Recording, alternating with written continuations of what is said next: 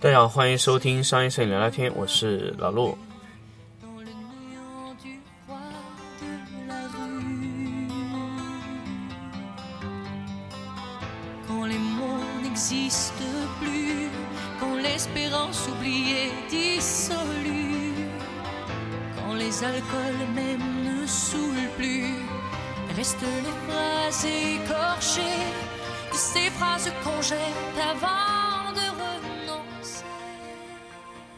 欢迎大家继续收听商业摄影聊聊天。我们这一期来跟大家聊一个新的内容，叫引闪器的触发延迟。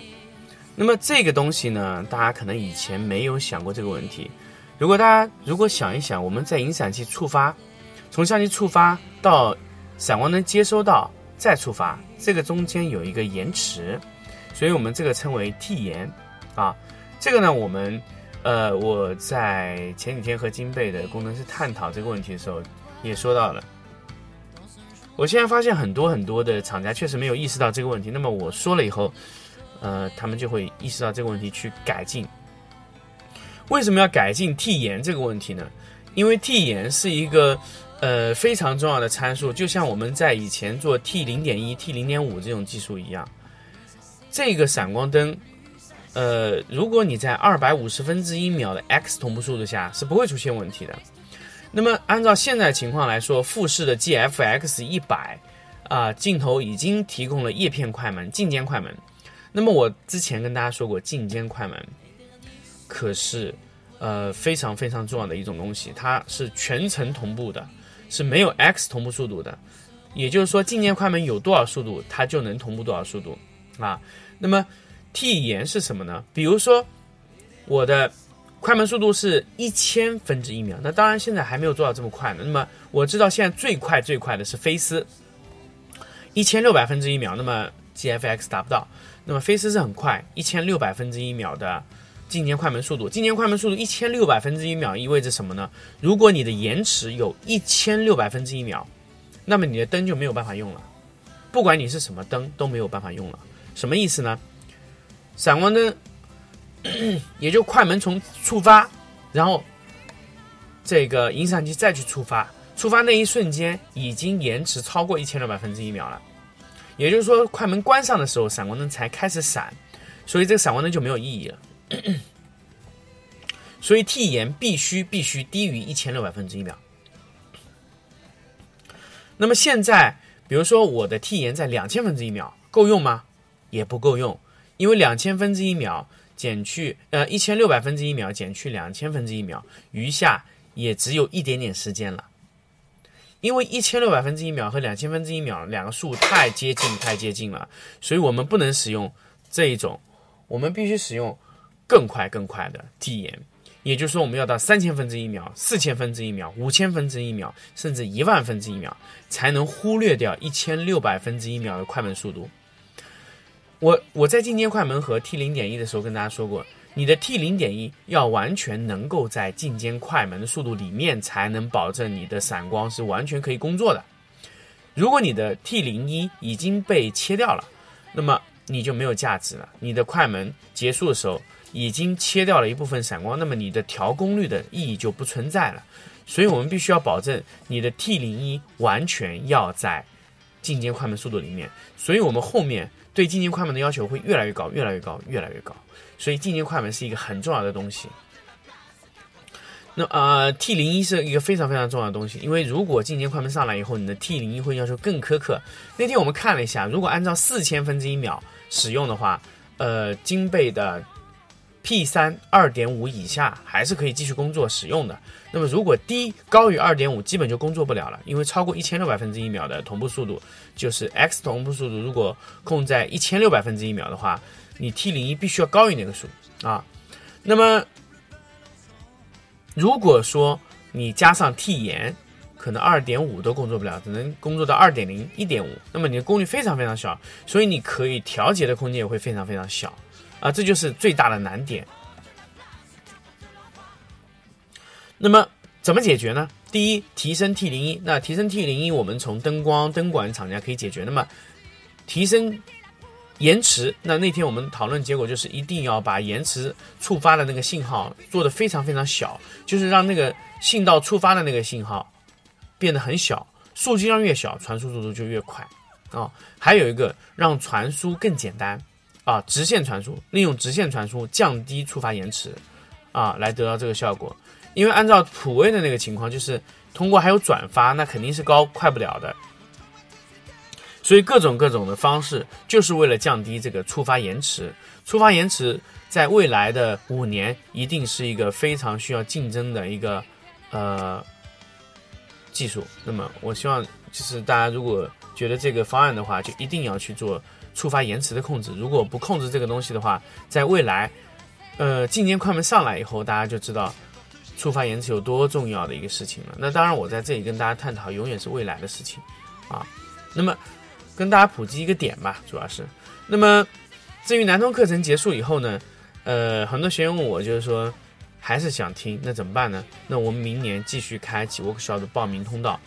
如果现在你要关注 workshop，呃，就赶紧，呃，赶紧啊，什么，赶紧关注商业摄影聊聊天的微信公众号，关注金贝微信公众号。关注商业摄影聊聊天的 QQ 聊天群啊，来加入我们的队伍，我们会第一时间告诉大家 workshop 的位置。那么明年计划三月到四月之间，我们会在广东办一场，应该是在惠州地区。呃，后面呢还会在青岛办一场。那青岛的时间我们确定还没有确定，那么也应该是在。呃，附近的时候应该是四月或者五月的状态里面，就会在呃青岛再办一场。那么其他城市我们还在筛选中啊。呃，我们呃有考虑的城市有廊坊、河北廊坊啊，四川的重庆地区都是在我们的考虑范围之内的。那么其他的地区我们会不会考虑呢？我们有可能会在南通地区再开第二场啊一届的课程。那么。我们有可能今年，如果呃实际允许的话，不是今年，是二零二零年。我们实际如果允许的话，或者说我的课程已经完善的情况下，我会在二零二零年开启二阶的课程，也就是在福建泉州开启第一届二阶的家具摄影课程。那么二阶课程会更加更加的深入，二阶课程会有更多更多的内容，比如说陈列的内容，甚至会加入修图内容。啊，我们按照我们的整个课程的密度情况，我们来考虑。那么，有学员问我，workshop 和上门指导有什么区别？我想跟大家说的是什么呢？上门指导是一对一指导，那我会根据你的情况来解决问题。那么这种指导呢，学起来相对会比较枯燥，但是能解决你的问题。workshop 是我们经过完整的设计的一套课程，是让每一个学员在这个过程中能。第一，学到东西；第二，感受到工作流程；第三，能够交到朋友，好，可以让各个学员之间有互动的感觉。那么，workshop 的内容呢？呃，应该是一个非常愉快的过程。我希望跟大家在去办每一场 workshop 的时候，都可以跟大家就从学习到娱乐到互动到最后的颁奖，有竞争 PK 的这样状态。啊，因为我们办两次的 workshop 都是同样的流程，我觉得几乎都是差不多的结果。因为学员在听完第一天的基础课程内容的时候，第二天在学习实操的时候就觉得第一天的基础课程是非常非常有用的。因为呃，我发现很多报名的学员在第一天都觉得那个课程是没有用的吧，很无聊吧，可能就是像听着一个老师在上面叭叭叭讲，然后也没有互动啊。因为我们在通过设计这个 workshop 的三三天的这个课程中啊，每一天都是下一天的基础，每一个基础都需要前一个基础的填充，甚至在第三天，每一个学员去挑战他各自的呃不敢挑战领域的时候，他都能在我教过的一第一和第二天的课程中去掌握。那其实我们在一阶课程内容。听完以后，你要去拍暗调，还是有非常大的难度。那么这一次在南通呢，我记得是一个，呃，学员，我记得叫王世军同学，他一定要挑战暗调。他跟我说，他我今天来，我来你这个课程一定要听拍暗调的图片，啊，一定要一定要拍暗调。他说：“我说行，那如果你要拍暗调，我建议你在第三天挑战一下，因为暗调的东西真的不是，呃，你想去听，马上我我我必须要保证我的课程每个学员能听懂，但是暗调我可以帮助你完成。那最后的结果，他拍摄的那张暗调的图片还是非常不错的。那大家如果呃可以看到我们最后的这个微信公众号的时候，就可以看到他拍的那张暗调图片还是非常不错的。”经过非常多的控制，用了十，我记得是十一个灯还是十个灯啊，拍摄出来，用非常多的附件，用了十一个灯，呃，我记得应该是有七到八块黑色反光板，啊，黑色遮光板和一些反光板得到的效果，其实难度非常高，非常非常高，最后得到效果还是不错的，啊，所以拍暗调一定要有节奏，有逻辑。有方向，每一个灯都得控制的精确，收的干净，这是非常重要的。这个就是我们在对这一组的暗调拍摄中做的一些整体的规划。那么我们二阶需要大家掌握的，那就是暗调拍摄，怎么样把光收的干干净净，一点都没有东西，要利落干净，这是我们二阶的目标。所以我们在二阶课程中，我会要大家。快速的理解二阶，就理解这种暗调收光的技术，啊，所以这就是我在每一个阶段、每一个层次，我想给大家交付的东西是不一样的，所以千万不要追求一下子就解决问题，那是不太可能的，啊，所以我们要一步一步来，因为老陆是一个标准化的人，是觉得你在这个程度上你可以做到你三天能做到的东西，那么三天做不到的东西，我。尽量不在一阶课程交付，但是我不，嗯，不反对你用问答或者直接给我提问题的方式，我来解答你。如果你有非常好的思路，我可以完全告诉你，你可以回去慢慢试。但是在课程的演示中，我一般不太会演示暗调啊。还有一些学员呢，希望我去给他上门指导，但是我我建议这些学员在让我上门之前参与我的 workshop，因为这个 workshop 真的是太好太好了。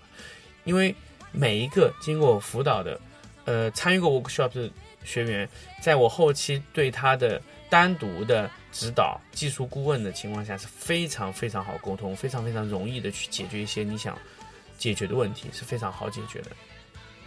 好，关于这期节目和 workshop 的一些事情，我跟大家聊到这里，我们下期再见。